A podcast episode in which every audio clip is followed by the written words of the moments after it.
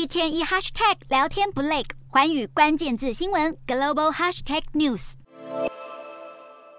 全球面临通膨危机，从食衣住行等各方面影响民众生活。联准会主席鲍尔在杰克森洞研讨会上的演说已经明确显示，货币政策转鸽不太可能。鲍尔还警告，随着央行继续积极对抗通膨，家庭和企业可能遭受经济痛苦，导致美股延续上周跌势。道琼工业指数跌一百八十四点四一点，收在三万两千零九十八点九九点。标普五百指数下跌二十七点零五点，收在四千零三十点六一点。纳斯达克指数跌一百二十四点零四点，到一万两千零一十七点六七点。另外，由于公债殖利率上升，大型科技股和成长股成为拖累指数的最大因素。Three M 和 Salesforce 在道指三十只成分股中跌幅最大，沃尔玛和雪佛龙的升幅缓解了这些跌幅。另外，个股走势也与两年期美债直利率走势配合。对利率预期特别敏感的两年期债券殖利率，从上周五的百分之三点三九一升到百分之三点四二七，一度触及十五年高点。